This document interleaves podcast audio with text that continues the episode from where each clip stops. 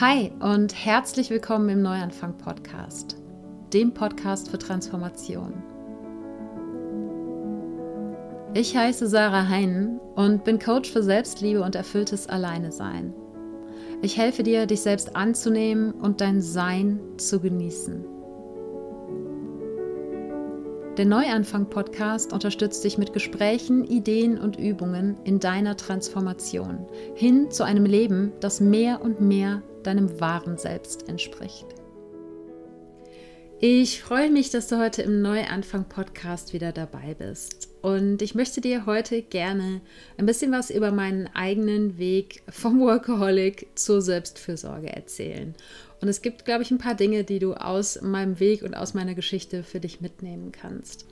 Das heißt, wenn es dir schwerfällt, gut für dich selbst zu sorgen, wenn es dir zum Beispiel schwerfällt, Pausen zu machen, wenn du damit struggles, dich selbst zur Priorität zu machen, weil du vielleicht ein schlechtes Gewissen hast, oder wenn du immer wieder in alte Muster zurückfällst, dann kann diese Episode dich hoffentlich dazu inspirieren, dass Veränderung äh, bezüglich der Selbstfürsorge, bezüglich der Priorität, die du in deinem eigenen Leben hast, möglich ist.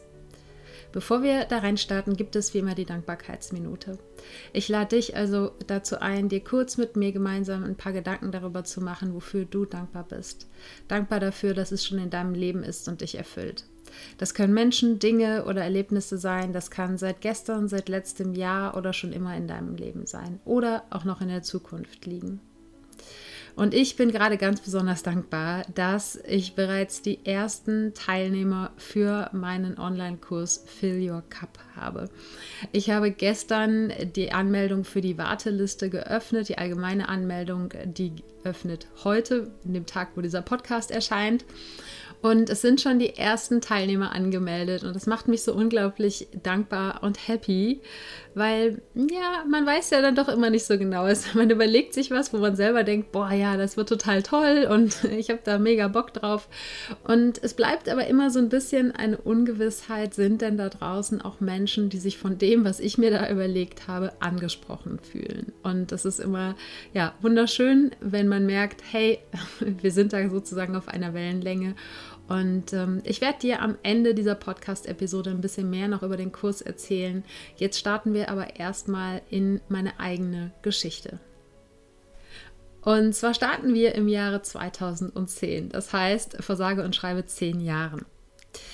Zu diesem Zeitpunkt hatte ich bereits einige Jahre in einer Online-Agentur gearbeitet und bin dort relativ schnell quasi aufgestiegen, weil die Agentur sich auch sehr schnell entwickelt hat und habe dann im, äh, ich glaube es war Sommer 2010, die Position der Teamleitung und der Bereichsleitung für Konzeption und Design übernommen.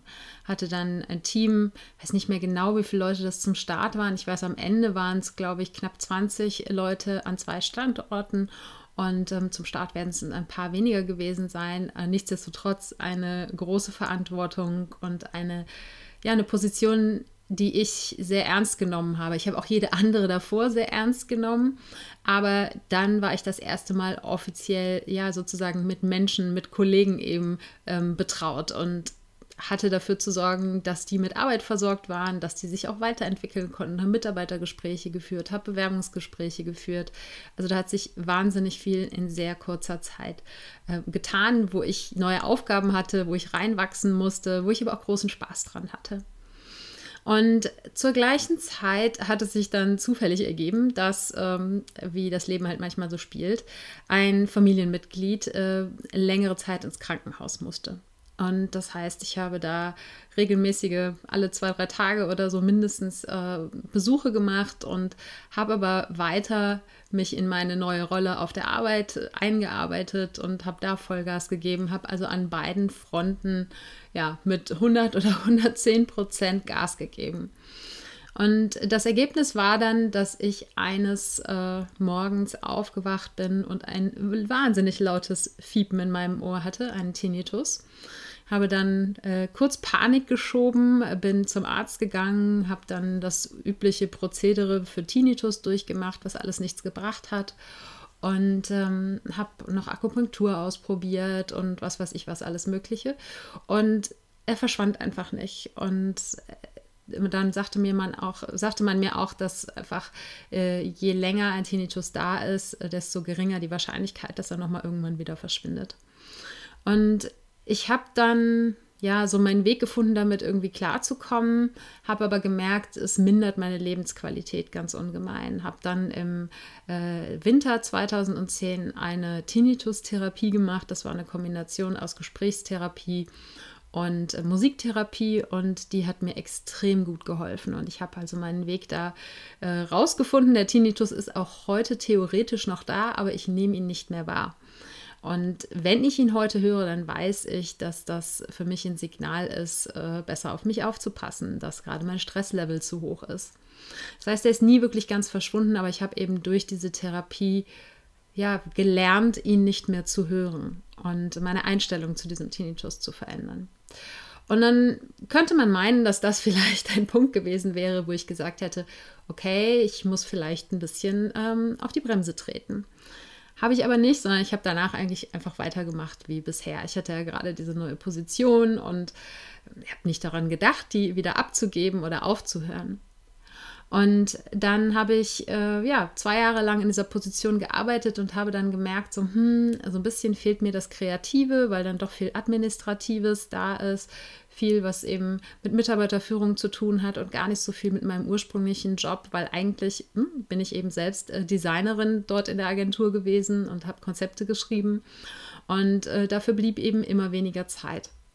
Und das war auch keine besonders bewusste Entscheidung, glaube ich, dass ich damals angefangen habe, ähm, ja, meinen ersten Blog zu starten, sondern das kam einfach, weil ich eben in meiner Freizeit das Bedürfnis hatte, in der wenigen, die ich hatte, äh, kreativ tätig zu werden und habe mich intensiver mit Fotografie, genauer mit Food-Fotografie beschäftigt und habe da sehr, sehr viel Zeit reingesteckt, weil es mir auch wahnsinnigen Spaß gemacht hat und äh, habe irgendwann den Punkt erreicht, so jetzt will ich diese Bilder mit der Welt teilen, habe mir einen ersten Blog gestartet und das bedeutete dann, dass ich neben den äh, Stunden auf der Arbeit, die meistens so sich auf 50 bis 60 die Woche belaufen haben, ähm, am Wochenende mich um meinen Blog gekümmert habe. Und das waren dann sicher auch nochmal, ja, so an die 10 Stunden, äh, manchmal vielleicht auch mehr. Das heißt, ich habe Fotos geschossen und bearbeitet, habe die Beiträge dazu geschrieben und das alles online gestellt und auf Social Media beworben. Und äh, ja, das heißt, meine Woche hatte dann zu dem Zeitpunkt oft, würde ich sagen, so 70 bis 80 Stunden. Und sowohl, ja, es hatte irgendwie seine zwei Seiten. Ja, dieser Blog, das war für mich ähm, seelisch gesehen ein großer Zugewinn, weil ich einfach ein äh, kreatives Outlet hatte, wo ich ja einfach das machen konnte, worauf ich Bock habe. Äh, ich musste mich an keine ähm, Vorschriften halten, ich musste mich nicht an Kundenwünsche halten wie in der Agentur, sondern ich konnte einfach mein eigenes Ding machen. Und Andererseits weiß man natürlich, kann man sich irgendwie auch ab zwei, drei, an zwei, drei Fingern abzählen, ja, dass 70 bis 80 Stunden Wochen auf die Dauer mh, hm, körperlich auf jeden Fall und dann irgendwann auch mental ans, ans Limit führen. Und ich habe dann zu diesem Zeitpunkt auch gespürt, dass so peu à peu eine kleine Unzufriedenheit aufkam, äh, was den Job anging, habe das aber ja sozusagen einfach, ja, ich kompensiere das halt in meinem Blog und äh, alles gut, ich mache irgendwie weiter. Und erst dann, das war 2012, wo habe ich einen Blog gestartet. Und ein gutes Jahr später habe ich dann aber eben die Auswirkungen angefangen zu spüren, dass wirklich diese Unzufriedenheit immer größer wurde und gleichzeitig natürlich das Pensum, was ich mir da selbst aufgeladen habe als Workaholic, sowohl im äh, beruflichen Kontext als eben auch mit meinem Freizeitprojekt, dem Blog, mich wirklich an ja, den Rand des Machbaren geführt haben. Und ich habe aber immer noch, ja, mich habe mich schön beschwert bei allen, habe aber nichts geändert. Und das war dann erst, als ich gegen Ende dieses Jahres 2013 dann hm, auch noch die zehn-Jahresfeier der Agentur organisiert habe, neben allem anderen, ich frage mich heute, wo ich diese Energie hergenommen habe. Und ähm, dann gegen Ende des Jahres äh, klar war, okay, ich werde jetzt den ersten dreiwöchigen Urlaub meines Lebens haben, also nicht meines Lebens, aber meines Arbeitslebens. Vorher war ich maximal immer zwei Wochen raus gewesen und ähm, ja, dann bin ich über Weihnachten und Silvester das erste Mal, und die Geschichte habe ich auch schon häufiger im Podcast erzählt, deshalb werde ich die jetzt nicht so in aller Tiefe ausführen, aber für alle, die diese nicht, nicht kennen, zumindest einen kleinen Einblick rein in diese drei Wochen. Jedenfalls in diesen drei Wochen als ich eben wirklich äh, körperlich, äh, mental am, am Ende war, äh, war ich zwei Wochen in Marokko zum Surfen und ähm, hatte eben in Marokko so einen Aufwachmoment, würde ich heute sagen. Davon habe ich auch in der Episode, ich glaube, es war 169, habe ich mir aufgeschrieben hier, muss ich mal kurz gucken ja, Episode 169, äh, gar nicht, also vor einem Monat, als ich über die innere Stimme gesprochen habe, da habe ich diesen Moment ganz genau beschrieben, diesen Aufwachmoment. Deshalb äh, wiederhole ich den jetzt hier nicht. Aber was eben in diesem Urlaub passiert ist, mal abgesehen davon, dass ich eben diesen Aufwachmoment hatte, war, dass mir ein ähm, Typ im Surfcamp ein Buch in die Hand gedrückt hat, weil eben dadurch, dass wir wegen dem Sturm, der damals herrschte, ein paar Tage nicht surfen konnten, waren meine Bücher eben ausgelesen, die ich mitgenommen hatte. Und dann hat er mir ein Buch in die Hand gedrückt und das war Der Pfad des friedvollen Kriegers. Es ist so ein ja, spirituelles Einsteigerbuch, ganz klassisch. Äh, ich hatte überhaupt keine Ahnung, was er mir da in die Hand gedrückt hat. Ich habe es aber innerhalb von wahrscheinlich einem Tag oder anderthalb verschlungen und habe dann sehr intensiv angefangen, alles zu hinterfragen. Mm, ich bin überhaupt nicht mit dem Plan äh, dort in diesen Urlaub gefahren, irgendwie mein Leben zu überdenken, aber genau das ist passiert und ähm, habe dann eben in dieser Zeit die Entscheidung getroffen, ähm, äh, zu kündigen, beziehungsweise eine Auszeit zu nehmen und später wurde da die Kündigung draus. Und es waren wirklich eben zwei Wochen, die mich haben ja hinterfragen lassen, was tust du da eigentlich? Ja? Dass du wie so eine Irre im, eben im Hamsterrad rennst, rennst, rennst, rennst, rennst, aber trotzdem unzufrieden bist. Am Anfang hat mir dieser Job total viel Spaß gemacht, aber ich habe mich verändert, der Job hat sich verändert und insofern passten wir einfach nicht mehr zusammen. Und es ist so, ich bin ein Mensch, der eine sehr, sehr starke Willenskraft hat, der viel Ausdauer hat, der auch eine sehr hohe Schmerztoleranz hat, sowohl körperlich als auch emotional, mental. Und was ich damit meine, ist, dass, also ich, vielleicht hast du das hier im Podcast schon mal mitbekommen, ich habe seit meinem, ich glaube, 14. Lebensjahr oder so mit Migräne zu tun. Und jeder Mensch, der regelmäßig Migräne hat, der der kann verdammt viel Schmerzen aushalten. Und ähm, mit, kombiniert eben mit meiner starken Willenskraft und der, der Ausdauer, die ich habe, der Disziplin, die mir meistens nicht schwer fällt, führt das eben oft dazu, dass ich über meine eigenen Grenzen gehe und dass, ähm, dass ich Dinge länger aushalte, als ich sie vielleicht hätte aushalten müssen in der Vergangenheit. Und äh, das war so das erste Mal, dass mir das eigentlich klar geworden ist, dass dieses sich durchbeißen zwar mich auch sehr weit gebracht hat. Ja, dass ich, ich habe zum Beispiel mit diesem Blog, den ich damals angefangen habe, ich glaube, innerhalb von einem Jahr angefangen, Geld zu verdienen. Ne, ich habe den dann irgendwann dicht gemacht, weil ich auf das Thema keinen Bock mehr hatte. Aber hätte ich den weiter betrieben, hätte ich da daraus wahrscheinlich ein Business bauen können. Und das habe ich alles neben meinem Hauptjob gemacht. Und ne, das heißt, diese, dieser Antrieb, diese Willenskraft, die ich habe, die bringt mir oft einfach ja sozusagen den Vorteil, wo viele Menschen Schwierigkeiten haben, wenn sie sich was vornehmen, das auch wirklich durchzuziehen. Und wenn ich was will, wenn ich was machen will, wenn ich was haben will, dann beiße ich mich da drin fest und mache so lange, bis es mir entweder überhaupt keinen Spaß mehr macht ja, oder ich mein Ziel erreicht habe. Und wie gesagt, es kann einen sehr weit bringen, aber wenn diese Grundanlagen eben wie bei mir da sind, dann führt es eben häufig dazu, dass man über seine eigenen Grenzen hinausgeht. Und ich glaube, ich habe mich dadurch ganz viel der Lebensfreude und der Leichtigkeit beraubt. Und das spüre ich immer mehr einfach in den letzten Jahren, dass dadurch, als ich, dass ich angefangen habe, eben mehr auf mich zu achten und meine Bedürfnisse zu achten und gut für mich zu sorgen und eben an den Punkten, wo ich merke, dass meine Willenskraft und meine Ausdauer und meine Schmerztoleranz mit mir durchgehen und ich eben an meine Grenzen komme, in diesen Momenten einen Schritt zurückzugehen und zu sagen, wow, ja, es ist toll, dass dir deine Arbeit Spaß macht, es ist toll, dass du viel machen willst, viel auch für andere Menschen machen willst, aber es gibt eben einen Punkt, wo es genug ist und einen Punkt, wo du auf dich selber aufpassen musst.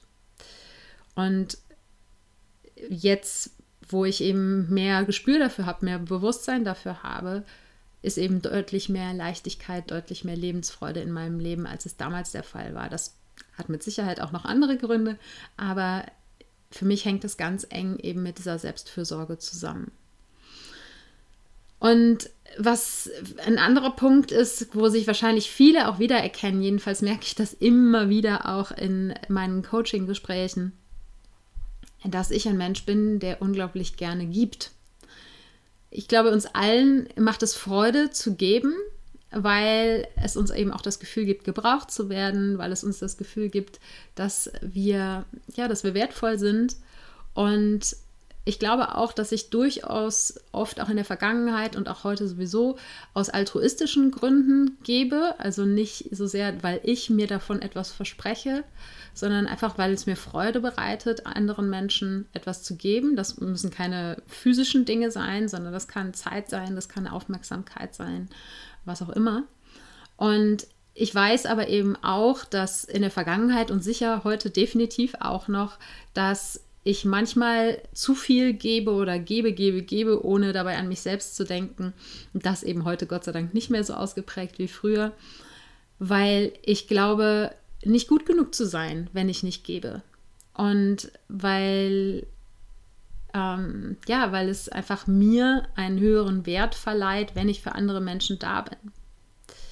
Und das ist einer so der großen Knackpunkte, die ich in meinen letzten Jahren der inneren Arbeit äh, durchbrochen habe, dass ich gemerkt habe, hey, ich bin eben wertvoll, ganz egal, wie, ob ich mich jetzt gerade mehr um mich selbst kümmern muss und möchte oder ob ich für andere da bin. Und habe eben auch gemerkt, dass da einfach eine, ein extremer Zusammenhang besteht. Je besser ich mich um mich selbst kümmere, desto mehr und desto präsenter kann ich eben auch für andere Menschen da sein. Dann ist es eben nicht ein, ein Geben aus einem Mangel heraus, ein mir geht's scheiße und ich gebe etwas äh, oder ich kümmere mich um andere Menschen, um, ähm, um damit meinen eigenen Wert aufzubauen, aufzupolstern, sondern ich weiß und ich spüre, ich bin wertvoll und aus diesem Überfluss heraus kann ich für andere Menschen da sein und anderen Menschen geben. Es ist eben, und deshalb habe ich meinen Online-Kurs auch Fill Your Cup genannt. Im Englischen gibt es eben ein Sprichwort, das heißt, You can't pour from an empty cup. Fill your cup first.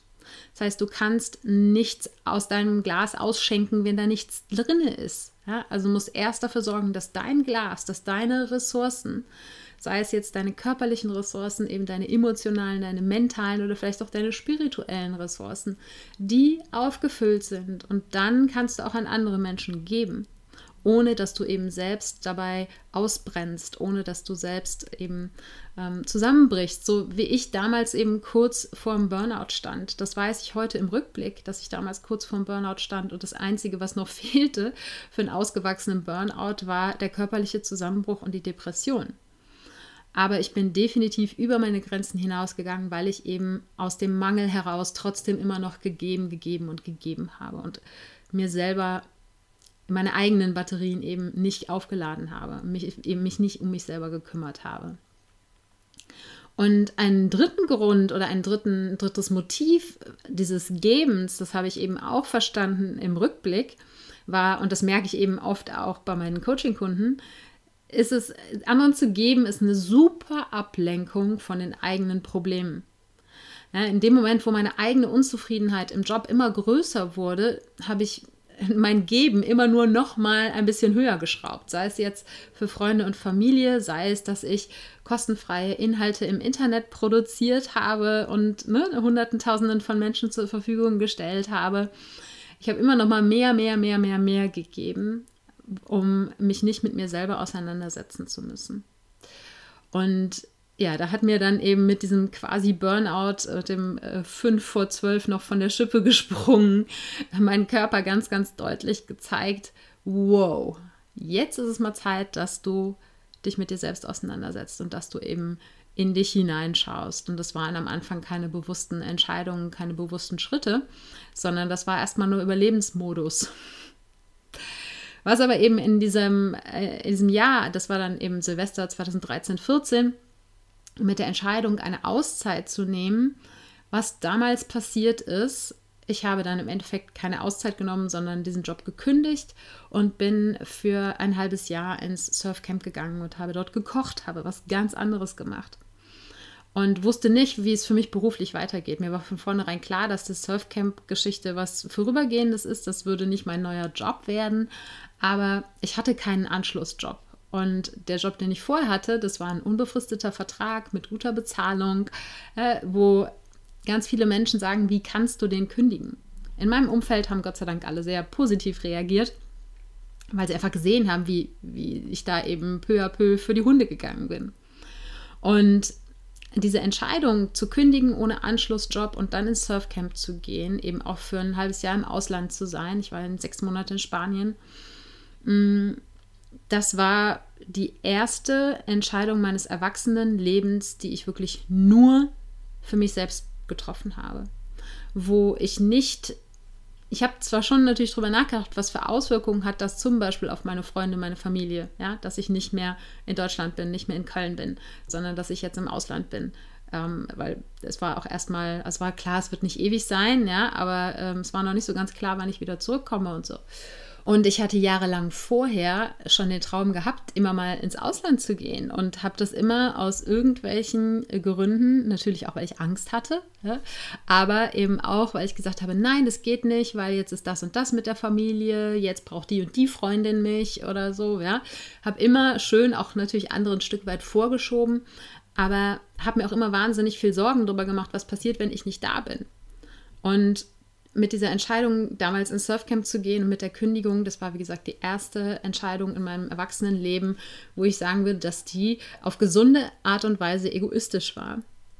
Und diese Entscheidung war die absolute Grundlage dafür, die war der Stein des Anstoßes sozusagen dafür, dass ich seitdem sehr, sehr viel häufiger solche Entscheidungen treffe weil diese erste Entscheidung für mich auch so groß war, dass ich danach ein Stück weit eine neue Identität gespürt habe. Die hat sich natürlich dann im Laufe der Jahre noch weiterentwickelt, aber etwas, was ich vorher nicht für möglich gehalten habe, dass ich eine gesund egoistische Entscheidung treffen kann. Ja? Und das Wort egoistisch ist natürlich sehr negativ besetzt in unserer Gesellschaft und ähm, ich habe, wie gesagt, diese Entscheidung nicht getroffen, so nach dem Motto, nach mir die Sinnflut, ist mir scheißegal, was mit allen anderen ist.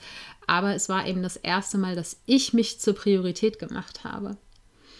Und gemerkt habe eben, ich muss mich jetzt zur Priorität machen, weil wenn ich das nicht mache, dann ja, bringt es mir nichts und es bringt den Menschen um mich herum auch nichts, wenn ich dann äh, tatsächlich im Burnout lande, wenn ich ähm, vielleicht für Monate oder Jahre nicht wirklich einsatzfähig bin, weil ich mich erstmal wieder aufpäppeln muss oder aufpäppeln lassen muss.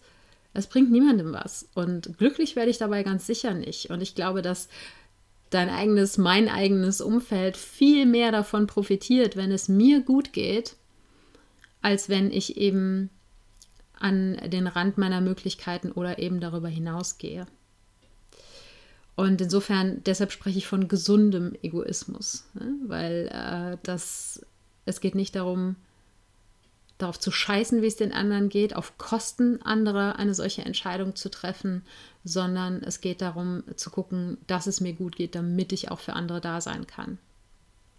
Und was durch diese Entscheidung eben angestoßen wurde, war, dass ich endlich, endlich, das weiß ich rückblickend, das habe ich damals nicht so wahrgenommen, in die Selbstverantwortung gegangen bin. Dass ich endlich, endlich Verantwortung für meine eigene Gesundheit, für meine körperliche, mentale, äh, emotionale Gesundheit äh, übernommen habe und eben auch Verantwortung für, Verantwortung für meine Entscheidungen und aufgehört habe, mich zu beschweren, sondern angefangen habe, Dinge zu ändern und damit eben auch angefangen habe, besser auf mich selbst aufzupassen, weil ich eben gemerkt habe, dass was alles passiert war in den Jahren davor, weil ich eben nicht gut auf mich aufgepasst habe und auch nicht in dem Moment, als mein Körper mir einen Tinnitus geschickt hat, verstanden habe, dass es Zeit ist, auf die Bremse zu treten. Und was die körperlichen ähm, Ressourcen angeht, war ich eigentlich immer schon relativ gut aufgestellt. Ernährung, gesunde Ernährung war mir immer schon wichtig. Das ist mir nicht besonders schwer gefallen. Äh, Bewegung war lange Zeit mehr so eine Pflichtveranstaltung. Ja, ich bin immer zum Krafttraining gegangen, um gut für meinen Rücken zu sorgen, weil ich wusste, ne, ich muss Schadensbegrenzung betreiben, wenn ich den ganzen Tag im Büro sitze.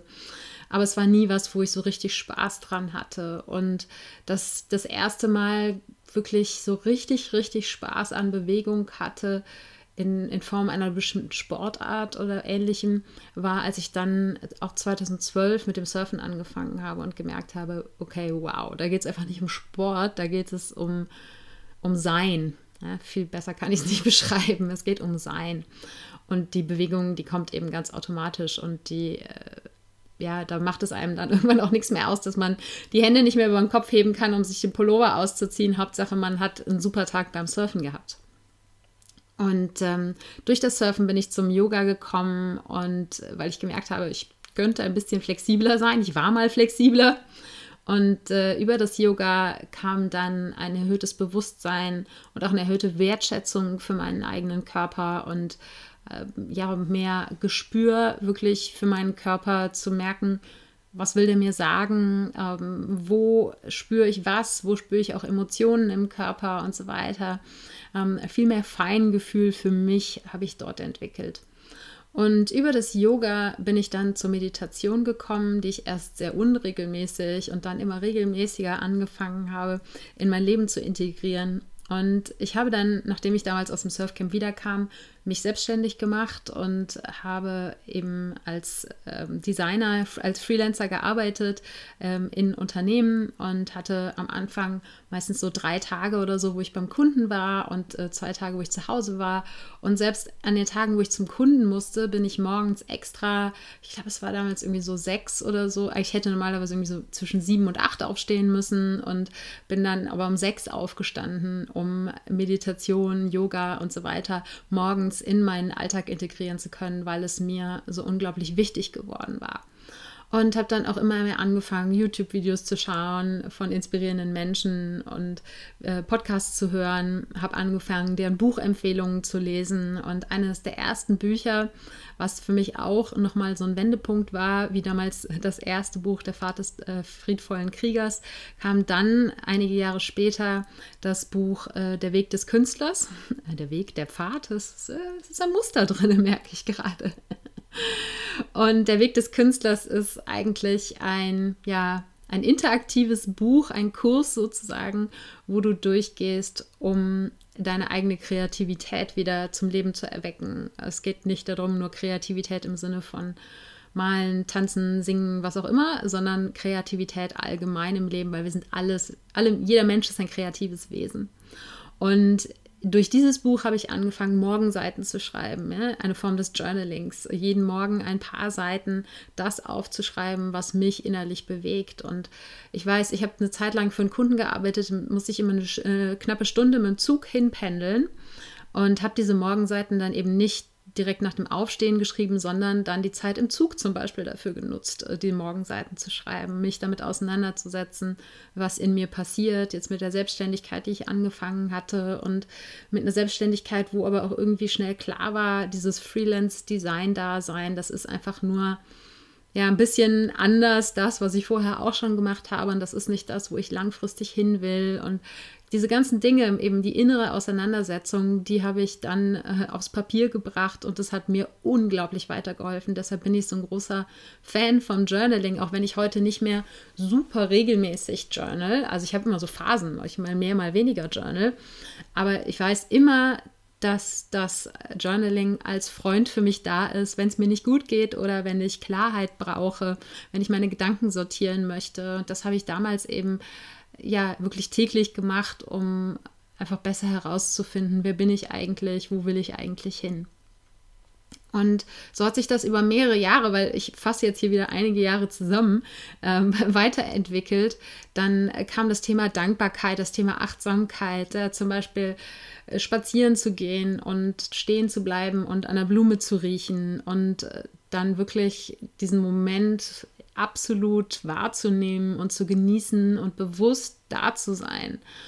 Und dass gerade diese, ja, dieses achtsame im Moment sein, die Dankbarkeit im Moment, das ist etwas, wo ich sage, das war pff, einer der größten Game Changer. Nicht nur eben, dass ich mein Leben irgendwie umstrukturiert habe im Außen, sondern eben in diesem neuen Leben auch ganz anders präsent sein zu können und es wirklich zu spüren. Ja, nicht nur das Leben passieren zu lassen, sondern wirklich das Leben wahrzunehmen und eben mit allen meinen fünf Sinnen und äh, mit allem, was vielleicht noch jenseits dieser fünf Sinne existiert. Und ja, Spiritualität hat eine immer größere Rolle gespielt. Ähm, noch so ein Buch, was ich dann 2017, glaube ich, gelesen habe, war Gespräche mit Gott. Das war auch nochmal so ein absolutes Meilensteinbuch, gerade zum Thema Spiritualität. Und ich habe, als ich jetzt die Notizen für diese Episode gemacht habe, versucht so ein bisschen nachzuvollziehen, was ist durch was gekommen. Und das ist, ja, teilweise weiß ich es noch, ja, aber teilweise ist es auch einfach, es ist einfach alles gekommen und geflossen. Und ich liebe auch dieses äh, Zitat, wenn der Schüler bereit ist, dann kommt der Lehrer, so ungefähr, wortgetreu ist es, glaube ich, nicht, aber äh, die Idee dahinter wird klar, ja, dass immer, wenn, wenn ich einfach irgendwie ja, weiterkommen wollte, weiterkommen musste, wenn so der nächste Entwicklungsschritt anstand, dann ist immer irgendwas Neues gekommen. Mir wurde irgendwo ein Buch empfohlen oder ich habe irgendeinen Podcast gehört oder ich habe irgendeine Idee gehabt, was ich ausprobieren möchte. Und das alles hat dafür gesorgt, dass ich über die Jahre eine ich wollte gerade sagen, eine neue Identität entwickelt habe. Ich glaube, dass es eben ein Zurückerinnern an die eigentliche Identität ist. Und dass ich in den Jahren davor ganz, ganz viel angenommen habe, ganz, ganz viel aufgebaut habe an Fassade und an, wie ich glaube, dass ich zu sein habe, was ich eigentlich gar nicht war. Und Teil dieser Identität, dieser neuen alten Identität, ist es eben auch gut auf mich zu achten. Und das sind all diese Dinge, die ich gerade aufgezählt habe, ja, ähm, Bewegung, gesundes Essen, äh, Yoga, Meditation, Journaling, Morgenseiten, ähm, Dankbarkeit, Achtsamkeit, im mehr oder weniger ausgeprägten Maße Teil meines Alltags geworden sind und eben meine Identität nicht mehr heißt, ich bin ein Workaholic und ich muss äh, tun, tun, tun, machen, machen, machen, geben, geben, geben, sondern ich sorge dafür, dass es mir gut geht und dann kommt das Geben ganz automatisch. Und auch wenn ich heute natürlich immer noch gerade mit eben äh, besagter starken Willenskraft, der Ausdauer und der Schmerztoleranz auch aufpassen muss, ja, dass ich nicht über meine Grenzen hinausgehe, gerade wenn zum Beispiel mir etwas total Spaß macht, wie eben die Arbeit an meinem jetzt eigenen Coaching-Business, äh, dass ich da aufpassen muss, wo meine Grenzen sind und dass mir aber eben all diese Dinge, die ich in den letzten Jahren gelernt habe, mich in eine sehr viel engere Verbindung mit meinem Körper, mit meinem Inneren setzen, wo ich die Signale bekomme, ich muss nur darauf hören, ja? die Signale, die sagen, wow, jetzt auf die Bremse treten, jetzt äh, ne? eine Runde Selbstfürsorge einlegen. Und dass es aber eben möglich ist, seine Identität dahingehend zu ändern, dass man sagt eben, ne, nur wenn ich viel gebe, nur wenn ich mich aufopfere, dann bin ich etwas wert, hinzu, ich fühle mich aus mir selbst heraus wertvoll und weil ich das tue, gebe ich gerne. Und bei diesem Geben, ne, da geht es immer noch darum, die Grenzen einzuhalten. Und ich habe über die Jahre viel ausprobiert. Manche Dinge sind auch wieder weggefallen, weil es irgendwie nicht meins war und habe super viele Phasen durchlaufen und durchlaufe die auch weiterhin. Und ich glaube, das ist auch gut und richtig und wichtig, weil es einfach verschiedene Phasen im Leben gibt, wo man verschiedene Dinge braucht. Aber die eine Frage, die mich eben immer begleitet, ist, was brauche ich gerade? Dass ich immer wieder mit mir selbst einchecke und in mich hineinhöre, dass manchmal tatsächlich noch in Form von einem bewussten Ritual mache, es aber eigentlich so sehr eben Teil meiner Identität geworden ist, mich selbst zur Priorität zu machen, dass ich immer schaue, wie geht es mir damit? Ja, nicht so sehr aus dem Antrieb, was ist da für mich drin, ja, was kann ich rausschlagen, sondern was sagt mein Körper dazu? Was sagt meine Seele dazu? Sage ich ja, wenn ich irgendwas gefragt werde? Ja? Sage ich nein, wenn ich irgendwas gefragt werde? Oder ähm, gehe ich dieses Projekt an? Habe ich da Lust drauf? Oder gehe ich jenes Projekt an? Und wie gesagt, ich, nach wie vor ist es immer wieder auch ein, ein Aufpassen, dass ich nicht in alte Muster zurückfalle. Ne? Weil ich weiß heute und auch durch die Aufarbeitung ähm, im Coaching zum Beispiel, äh, meines Burnouts, das oder quasi Burnouts, ich will immer nicht die Menschen, die tatsächlich einen hundertprozentigen Burnout hatten ähm, und eben äh, sich in therapeutische Behandlung gegeben, begeben haben, da ne, das irgendwie schmälern, weil es war bei mir kein hundertprozentig ausgeprägter Burnout, aber äh, war eben ne, fünf vor zwölf und ich bin so gerade eben noch von der Schippe gesprungen weil einfach eben meine innere Stimme gerufen hat und gesagt hat, stopp, ja, du musst jetzt auf dich selber aufpassen. Aber durch die Auseinandersetzung mit dieser Zeit und mit den Mechaniken habe ich eben auch verstanden, dass ich super viel dazu beigetragen habe, dass ich in diesen Burnout gerutscht bin. Einfach ne, durch die starke Willenskraft, die ich habe, durch die ähm, Schmerztoleranz, die ich habe, durch mein damaliges Denken und Fühlen, dass ich nicht wertvoll genug bin und deshalb etwas ausgleichen muss mit dem, was ich leiste. Und das sind Dinge, die sind nicht komplett verschwunden, aber ich habe einfach viel Bewusstsein darüber erlangt, habe viel davon, von meinen eigenen Mechanismen und Mustern verstanden und äh, habe gelernt, die Frühzeichen, die Frühwarnzeichen ernst zu nehmen und äh, eben gegenzusteuern. Das heißt nicht, dass mir das immer super gut gelingt, aber es gelingt mir immer besser. Und ähm, was ich dir damit nur sagen möchte, ist, dass es eben möglich ist, da auch alte, eingefahrene Wege zu verlassen und neue Wege zu beschreiten. Und heute ist es so, dass ich ja so, ein, so zwei, drei Dinge habe, die für mich unverhandelbar sind, äh, was Selbstfürsorge angeht. Das ist absolut die Meditation, die seit mehreren Jahren zu meinem täglichen morgendlichen Ritual gehört. Ganz egal, wie es mir geht, ganz egal, wo ich bin. Also ich glaube, ich habe in den letzten zwei, drei Jahren ein oder zwei Tage Meditation ausfallen lassen, weil ich todkrank im Bett lag. Aber ansonsten, ähm, wenn es mir zum Beispiel ne, migränetechnisch total beschissen geht, dann mache ich eine Meditation, wo es darum geht, diesen Schmerz da sein zu lassen. Ne? Es ist trotzdem eine Auseinandersetzung mit mir. Und manchmal ist die Meditation auch einfach nur ein paar Minuten all die Gedanken rauskommen lassen, die rauskommen wollen. Ne? Es kann ganz, ganz unterschiedlich aussehen, aber mich auf jeden Fall jeden Morgen hinzusetzen und den Tag damit zu beginnen, mindestens ein paar Minuten mir selbst zu schenken, ohne ins Telefon zu gucken, ja, ohne auf irgendwelche Anforderungen zu reagieren. Das ist für mich der essentielle und wichtigste Teil, um meinen Tag zu starten, um eben mir selbst und dem Tag sozusagen das Signal zu geben, mit dieser Energie möchte ich in den Tag starten mit diesem Fokus auf mich selber und mit diesem Bewusstsein für mich selber. Und die Bewegung, ja, das heißt fast jeden Morgen Yoga. Es gibt mal ein, zwei Mal die Woche, wo ich es vielleicht ausfallen lasse. Äh, sehr viel spazieren gehen, eigentlich gerne schwimmen. Jetzt durch Corona ne, musste das eine Weile aussetzen. Und ähm, das sind so meine, meine Hauptbewegungsaktivitäten. Äh, und wenn ich am Meer bin, natürlich surfen. Ne? Bin ich jetzt gerade nicht, hoffe ich, bin ich dann irgendwann wieder. Äh, die Achtsamkeit, dieses eben im Moment sein, sei es jetzt, wenn ich etwas esse, ich bin absolut kein Mensch, der immer komplett achtsam ist. Ja? Ich lese beim Essen und so weiter, aber es gibt diese kleinen Momente, wenn man so den ersten Bissen von irgendeinem leckeren Essen nimmt oder sowas, wo ich dann wirklich 100% bei diesem Bissen bin. Oder ganz viel, vor allen Dingen, wenn ich in der Natur bin, da eben die Achtsamkeit für Pflanzen, Tiere, Vögel, ja, Insekten, was auch immer alles unterwegs ist, äh, was ich sehe, was ich rieche, was ich höre, da wirklich präsent zu sein.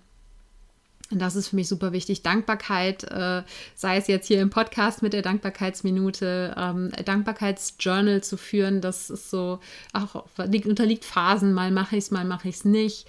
Aber immer wieder auch im Alltag, genau wie diese Momente, wo man 100% da ist, in diesen Momenten dann auch dankbar dafür zu sein oder dankbar dafür zu sein, morgens aufzuwachen und einen neuen Tag geschenkt zu bekommen. Ja, das ist, sind alles Dinge, die die ich nicht hardcore jeden Tag durchziehe, aber die einfach Teil meiner Identität geworden sind und deshalb sich eben immer wieder so einweben in das Netz meines Lebens, meines Alltags. Und ähm, das Journaling, wie gesagt, ist, ist, so phasenweise. Es ist auf jeden Fall ein Tool, was ich immer zur Hand habe, wenn, wie gesagt, ich mir Klarheit wünsche oder eben einfach mal was loswerden muss, was rauskotzen muss, sozusagen. Ich sage mal, mal aufs Papier auskotzen. Kann super hilfreich sein. Und ich glaube aber, dass was im Endeffekt heute neben diesen Dingen, die natürlich eine gewisse Zeit erfordern, äh, aber vor allen Dingen meine Selbstfürsorge ausmache, ausmacht, sind diese super vielen kleinen Momente, ja, die Summe der kleinen Momente. Und was mir da einfach total wichtig ist, und das wird auch einen großen Anteil oder einen Anteil des Kurses ausmachen, zu vermitteln, dass Selbstfürsorge nicht bedeutet, das, was man eben bei vielen YouTubern, Influencern oder was weiß ich wo sieht, ja, ich, was natürlich auch eben teilweise bei mir so ist, dass eine Morgenroutine von zwei, drei Stunden das Äquivalent von Selbstfürsorge ist. Selbstfürsorge kann und sollte für jeden Menschen anders aussehen, weil wir alle anders sind, weil wir andere Leben haben. Ja? Jemand, der eben selbstständig ist wie ich, der sich die Zeit relativ frei einteilen kann, der hat natürlich ein ganz anderes Leben als eine, äh, eine Mutter von drei Kindern. Ja? Oder jemand, der vielleicht Schichtarbeit hat. Oder jemand, der ähm, sich um Angehörige kümmert oder so. Ja, das, also es gibt einfach so viele verschiedene Lebensweisen, Lebensentwürfe, ähm, Zeitmodelle, ja, dass Selbstfürsorge für jeden etwas anderes heißen sollte. Es gibt natürlich so ein paar Dinge, wo ich davon überzeugt bin, dass sie jedem Menschen helfen können, dass sie jedem Menschen das Leben reicher machen können. Ne? Das heißt eben Meditation, Bewegung, Yoga, gesunde Ernährung. Ähm, so, aber es muss nicht jeder Yoga machen. Ne? Äh, aber zum Beispiel Journaling ist etwas, ne, das kann ich nur jedem ans Herz legen. Ganz egal, wie das Leben aussieht. Und das muss nicht jeden Tag sein und das muss nicht eine halbe Stunde lang sein. Man hat da ja Stellschrauben, an denen man drehen kann. Und das ist etwas, was ich ganz, ganz unbedingt in dem äh, Fill Your Cup Kurs mitgeben möchte, weil ich eben weiß, dass nicht jeder das Leben sich so gebastelt hat, wie ich es gemacht habe ich bin überzeugt, dass jeder Mensch erlebt das Leben, was die Konsequenz seiner Entscheidungen ist. Ja? Meine Entscheidungen sahen einfach anders aus als die von anderen Menschen. Das heißt aber nicht, dass jemand, der jetzt eben zum Beispiel einen Job und drei Kinder hat, dass die, diese Person sich nicht trotzdem um sich selbst kümmern kann. Ich glaube, dass man Selbstfürsorge und die Ausrichtung nach den eigenen Bedürfnissen in jeden Lebensentwurf integrieren kann. Ja, und dann gibt es äh, neben den anderen, äh, neben den Dingen, die ich jetzt gerade schon genannt habe, als regelmäßige Sachen, gibt es dann noch so ein paar Dinge, die für mich auch Selbstfürsorge bedeuten, wie eben zum Beispiel Breathwork, ja, auch eine Praxis, um sich mit sich selbst und seinem eigenen Inneren auseinanderzusetzen oder Coaching. Ja und die eigenen Gefühle wahrzunehmen, also für wahrzunehmen und wirklich zu spüren, auch das ist für mich Selbstfürsorge. Ganz wichtig, das ist jetzt hier in der Geschichte immer mal wieder vorgekommen, ist Grenzen zu setzen. Mir selbst, äh, wo ich dann sage, pass auf, dass ich nicht über meine eigenen Grenzen gehe, aber eben auch Grenzen gegenüber anderen Menschen klar zu machen, zu kommunizieren, einzuhalten, aber auch deren Grenzen zu respektieren. Ne? Ähm, Lesen, Weiterbildung, Lifelong Learning ist für mich etwas, was auch Selbstfürsorge ist. Und das sind natürlich Dinge, die jetzt nicht jeden Tag stattfinden, sind aber Dinge, die ich ähm, ja so eben in meinem Werkzeugkoffer, in meinem Arsenal quasi drin habe, worauf ich immer wieder ähm, zurückgreife. Und was oft eben bei Selbstfürsorge, gerade so beim Self-Care, wo es um Schaumbäder geht und so weiter, die auch wunderbar sind, wenn man da Lust drauf hat. Aber was oft vergessen wird und was meiner Ansicht nach absolut zu Selbstfürsorge dazugehört, ist, sind all die vernünftigen Dinge in Anführungsstrichen. Ja? Wie eben gesunde Ernährung, Bewegung und so weiter, aber auch sowas wie Selbstdisziplin, ja, wie eine, eine Ausdauer für Dinge, die mir am Herzen liegen. Ähm, das, das sind alles Dinge, ja, alleine sowas wie Aufstehen, Zähne putzen, Duschen, was für ganz, ganz viele Menschen selbstverständlich ist, ja, das ist Selbstfürsorge. Und je mehr wir diese Dinge als etwas sehen, was wir für uns selbst tun und nicht, was wir tun, weil, weil man es halt so macht oder weil es eine Verpflichtung ist, desto mehr, glaube ich, kommen wir auch dahin, den, den eigenen Wert noch mehr zu spüren, weil wieso würde ich all das tun, wenn ich mir selber scheißegal wäre? Hm? Ist nicht. Und äh, ich glaube, je mehr man für sich tut, desto mehr merkt man eben, hey, ich bin mir nicht egal. Und ich bin es wert, dass ich diese Dinge für mich tue. Und ich glaube, gerade jetzt in den Zeiten von Corona haben sehr, sehr viele Menschen A gemerkt, dass, da, dass sie Bedürfnisse haben, dass Bedürfnisse lauter geworden sind und dass manchmal Selbstfürsorge eben einfach sowas heißt, wie aufzustehen und duschen zu gehen. Wenn, die, wenn das Leben so überwältigend ist, dann geht es eben nicht um Schaumbäder oder um persönliche Weiterentwicklung, sondern geht es einfach darum, seinen Alltag zu bewältigen. Und dementsprechend ist Selbstfürsorge auch nicht nur für jeden Menschen etwas anderes, sondern auch immer etwas anderes gemessen daran, wie dein Leben gerade aussieht. Und wo wir wieder zurück zu der Frage kommen, was brauche ich? Was brauche ich jetzt gerade? Was braucht vielleicht mein Körper jetzt gerade? Was braucht meine Seele jetzt gerade? Was braucht mein Herz jetzt gerade? Was braucht mein Kopf jetzt gerade? Und ich hoffe, da zeigt dir eben meine Geschichte, dass du auch diese Verbindung zu dir selbst, dass du die lernen bzw. wiederentdecken kannst. Ich hatte die vor ein paar Jahren sowas von gar nicht. Ja? Ich habe mich wirklich äh, selber zugrunde gewirtschaftet und musste eben auf die harte Tour lernen, was passiert, wenn man sich nicht um sich selbst kümmert. Und ich möchte eben, ja, für dich wünsche ich mir einfach, dass du das nicht auf die harte Tour lernen musst. Und ähm, ich hoffe, dass dir meine Geschichte so ein bisschen, ja, zeigen konnte, dass eben Selbstfürsorge erlernbar ist und dass man eben auch sein Leben danach ausrichten kann. Und das heißt nicht, dass du jetzt äh, kündigen musst und alles umkrempeln musst oder deine Familie verlassen musst und sagst, ich denke jetzt nur noch an mich, sondern es geht vielmehr darum, eben zu gucken, wo kann ich im Alltag die Stellschrauben in meinem Leben so drehen, dass es mir gut geht, dass ich zufrieden bin, dass meine Ressourcen, meine inneren Ressourcen aufgefüllt sind. Und ähm, wie kann ich das eben innerhalb meines Lebensentwurfs umsetzen? Und ähm, das eben auch so eine einzige Entscheidung. Und mir war es natürlich eine relativ große Entscheidung, ja, der Kündigung. Aber ich glaube eben, dass wenn du mit einer kleinen Sache für deine Selbstfürsorge anfängst, weil bei mir war es ja auch so, es war, ich habe mit einer Sache angefangen und es kam die nächste und die andere und ich habe das ausprobiert und dies ausprobiert. Aber wenn du einmal so eine Entscheidung für dich triffst und dir wirklich so ein Versprechen auch gibst, ich kümmere mich um mich selber, dass daraus ganz, ganz viel entstehen kann, auch wenn die Selbstfürsorge dann erstmal am Tag nur eine Minute Meditation ist oder sowas. Daraus kann etwas wachsen. Ja, aber was wichtig ist, dass überhaupt erstmal die Erkenntnis und die Entscheidung da ist, ich muss und ich darf Verantwortung für mich selber übernehmen. Ich darf für mich sorgen. Ich darf mich zur Priorität machen. Und dass dann daraus eben auch entstehen kann, dass Selbstfürsorge zu einem Teil deiner Identität wird. Dass du eben sagst, ich bin ein Mensch, der auf sich achtet. Und ich bin gerne vielleicht für andere da, aber vor allen Dingen achte ich darauf, dass es mir gut geht, weil ich weiß, dass ich dann eben auch ganz anders für andere da sein kann. Dann wie das Sprichwort, was ich eben schon geteilt habe, You can't pour from an empty cup. Fill your cup first.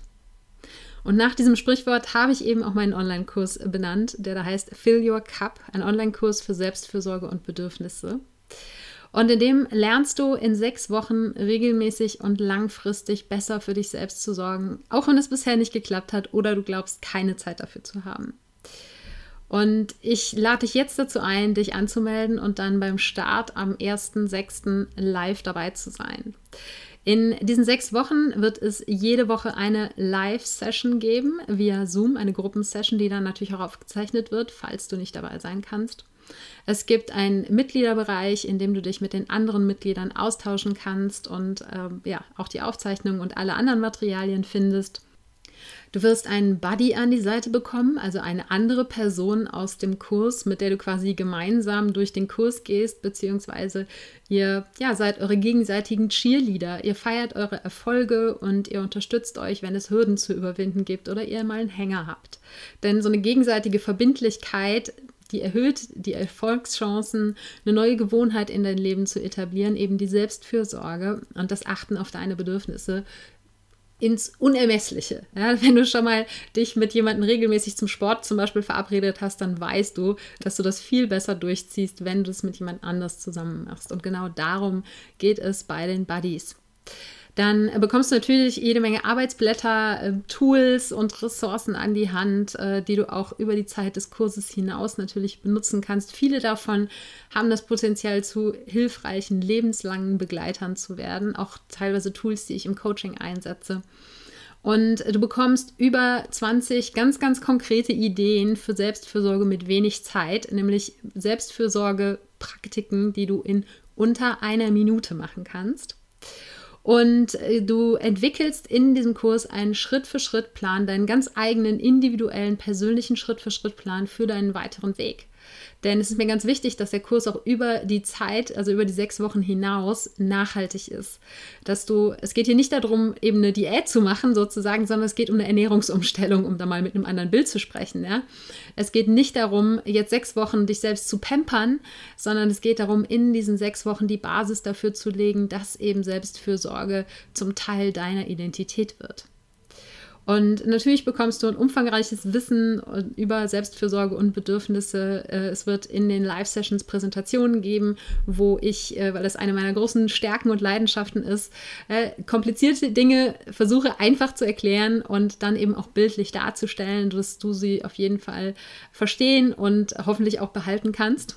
Und ähm, am der Kurs, wie gesagt, geht sechs Wochen und nach ungefähr einem Monat äh, nach dem Ende des Kurses, das wird dann irgendwann im August sein, treffen wir uns auch noch zu einer Bonus-QA-Session, weil, wie gesagt, die Nachhaltigkeit mir super, super wichtig ist und dann hast du die Möglichkeit, in dieser siebten zusätzlichen Live-Session all deine Fragen loszuwerden, die sich vielleicht eben in der Zeit nach dem Kurs ergeben haben.